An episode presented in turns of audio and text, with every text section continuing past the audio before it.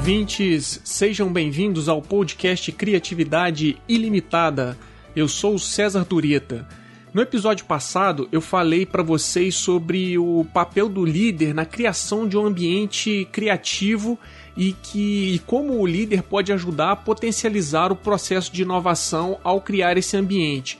Hoje o assunto vai ser segurança psicológica. A segurança psicológica também contribui para a criação de um ambiente criativo é, numa equipe de trabalho, mas ela é mais abrangente do que o papel do líder, porque a segurança psicológica envolve também os outros integrantes do grupo. Os outros membros da equipe também é, têm um papel nessa construção de um ambiente que facilite o processo de inovação.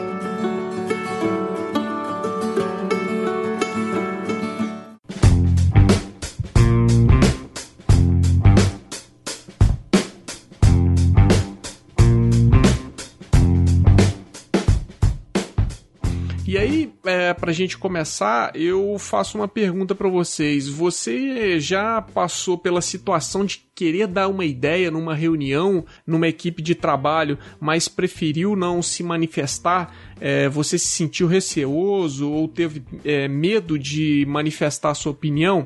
Então, falar em uma reunião pode parecer algo banal, mas em algumas empresas isso é um problema muito sério. Por quê? Porque o ambiente de trabalho acaba fazendo com que as pessoas Uh, tenha medo uh, do que o chefe ou os colegas vão pensar sobre uma ideia que a pessoa oferece ali é, no grupo, elas têm medo de dizer algo bobo e virar motivo de piada na equipe, ou então medo de assumir que cometeu algum erro. E quando isso acontece, é muito ruim, e a gente vai ver, eu vou falar para vocês daqui a pouco, isso está muito relacionado com essa ideia de segurança psicológica e acaba prejudicando bastante o processo de criação e até mesmo de inovação.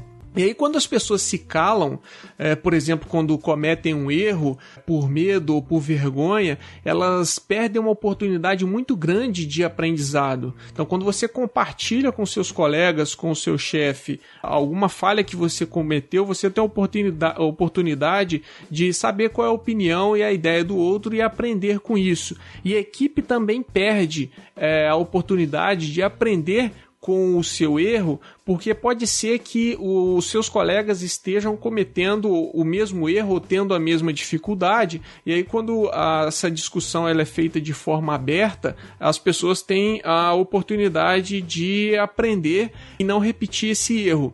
E essas percepções de medo, de é, você se sentir ali um pouco angustiado de se manifestar numa reunião, é, dentro de uma equipe de trabalho faz com que as pessoas não coloquem para fora todo o seu potencial criativo. Elas vão acabar se fechando. Então, um ambiente que é hostil nesse sentido de reprimir de alguma forma, ou pelo menos fazer com que as pessoas tenham a percepção de que é perigoso você dar alguma opinião, isso é prejudicial para a inovação. Faz com que as pessoas não tenham vontade de dar alguma ideia ou uma contribuição com medo de ser reprimida.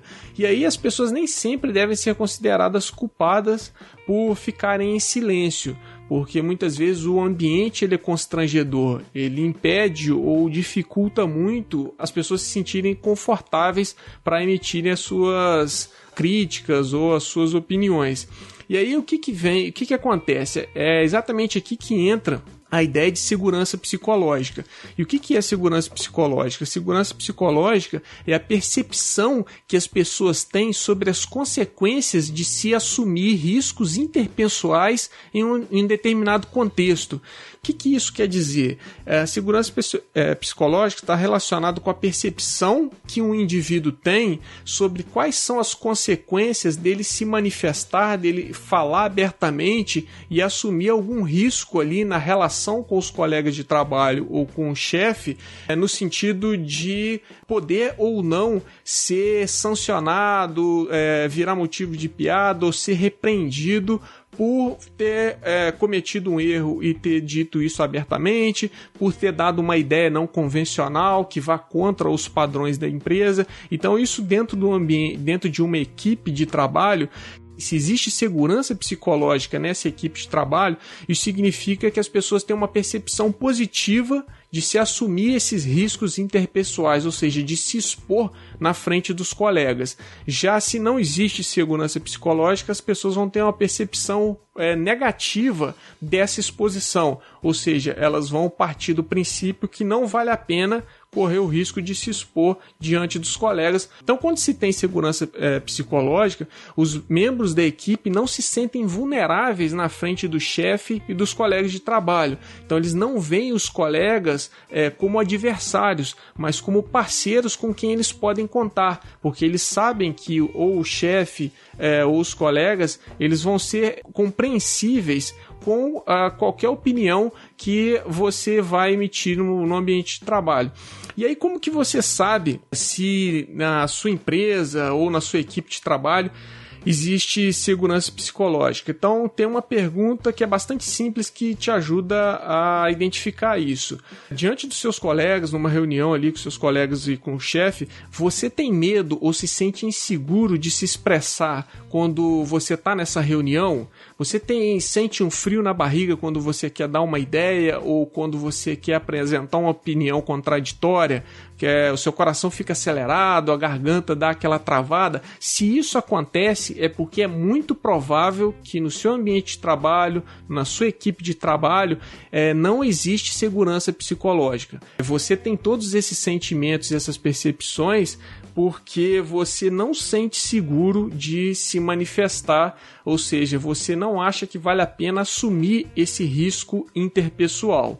E aí tem um caso bem interessante que diz respeito à segurança psicológica, que é na Google. Eles desenvolveram um projeto que é, foi chamado de Projeto Aristóteles, e eles queriam responder a seguinte pergunta: o que, que faz com que uma equipe da Google seja efetiva? Ela, o que, que faz com que ela tenha um desempenho superior? E aí a pesquisa, depois que eles entrevistaram e aplicaram questionário com vários funcionários, os resultados da pesquisa é, mostraram que o que importa, na verdade, para que uma equipe seja efetiva e tenha um bom desempenho, é muito menos quem está na equipe, ou seja, a composição da equipe, embora, obviamente, a composição da equipe seja é, importante, influencia na na, no desempenho criativo, mas os resultados deles mostraram que isso importa menos, mas o, e o que importa mais é como os membros da equipe se relacionam. Então a relação entre as pessoas dentro da equipe de trabalho é o que mais influencia o desempenho da equipe, fazendo com que ela seja efetiva. E dentre os fatores que eles identificaram, o primeiro deles, o mais importante, o que mais influencia de forma positiva esse relacionamento era exatamente a segurança psicológica. Então, é exatamente esse fator que fazia com que as pessoas ou as, as equipes de trabalho fossem extremamente inovadoras, porque naquele ambiente ali, naquela equipe, as pessoas se sentiam seguras de dar opiniões, de expressar as suas ideias, mesmo que fossem contrárias ao status quo, ao padrão, elas não tinham, é, não se sentiam intimidadas diante do chefe ou diante dos colegas, porque ela sabia que o ambiente seria acolhedor e as pessoas seriam compreensíveis com a opinião dela. E aí, como que é possível é, criar uma equipe de trabalho com segurança psicológica. É, existem algumas coisas que é, podem ser feitas que ajudam nesse sentido.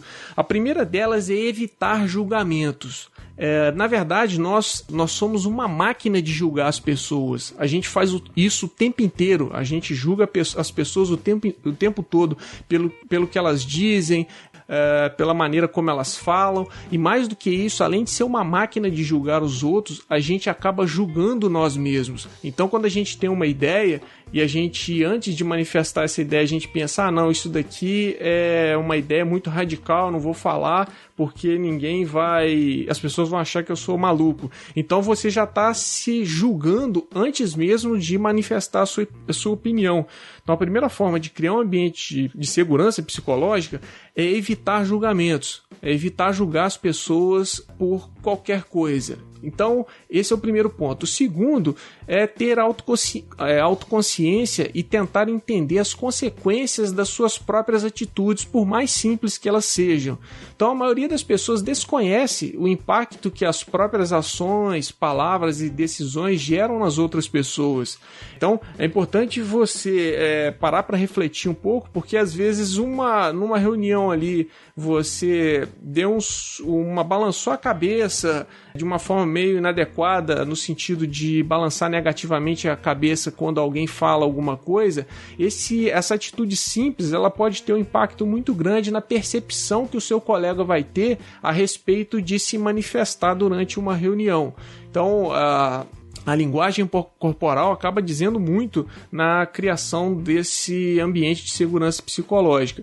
Uh, e terceiro é se colocar no lugar do outro ao oferecer os famosos feedbacks construtivos porque muitas vezes as pessoas acabam usando esse termo de oferecer um feedback construtivo. No fim das contas, na verdade, é, elas, é, isso acaba sendo uma maneira é, só mais educada de detonar a ideia do outro. Então, feedback é sempre importante, é muito valioso, só que quando você confunde um feedback construtivo de fato. E o que é um feedback construtivo? É um feedback em que você constrói a partir da opinião do outro. E você confunde isso com apenas uma maneira mais educada de detonar a ideia do outro. Esse feedback, na verdade, é desconstrutivo. Então, uma forma de você de fato oferecer um feedback construtivo é fazer perguntas que estimulem o outro a pensar ao invés de simplesmente é, desconstruir a ideia dele de uma forma um pouco mais educada, um pouco mais gentil. Então isso acaba não ajudando muito. E qual que seria o benefício da segurança psicológica para a equipe? Então, uma vez que você implementou esses pontos que eu mencionei anteriormente, o que que isso gera na equipe? Então, ela possibilita que as pessoas da equipe se sintam mais confiantes então, isso é muito importante para ter segurança psicológica, as pessoas precisam se sentir confiantes para se manifestarem. E isso ajuda muito no processo de colaboração, porque elas vão fazer mais perguntas e oferecer mais ideias. Um outro ponto, um outro benefício da segurança psicológica é que a equipe passa a assumir mais riscos. As pessoas se sentem mais confortáveis em assumir riscos porque elas sabem que elas não serão repreendi repreendidas ou sancionadas pelos colegas ou pelos chefes caso elas cometam alguma falha. Outro é, aspecto importante é que a segurança psicológica incentiva a experimentação. Então, se você está num ambiente é, que você confia nos seus colegas e você assume risco, isso acaba incentivando a experimentação, a você testar, a você prototipar e aprender com as falhas durante o processo. Então, a segurança psicológica ela cria uma condição, um ambiente na equipe que facilita e que promove o aprendizado na medida que as pessoas elas vão colocar mais em prática e vão ter mais abertura para falar, para testar e para é, se arriscar inovando.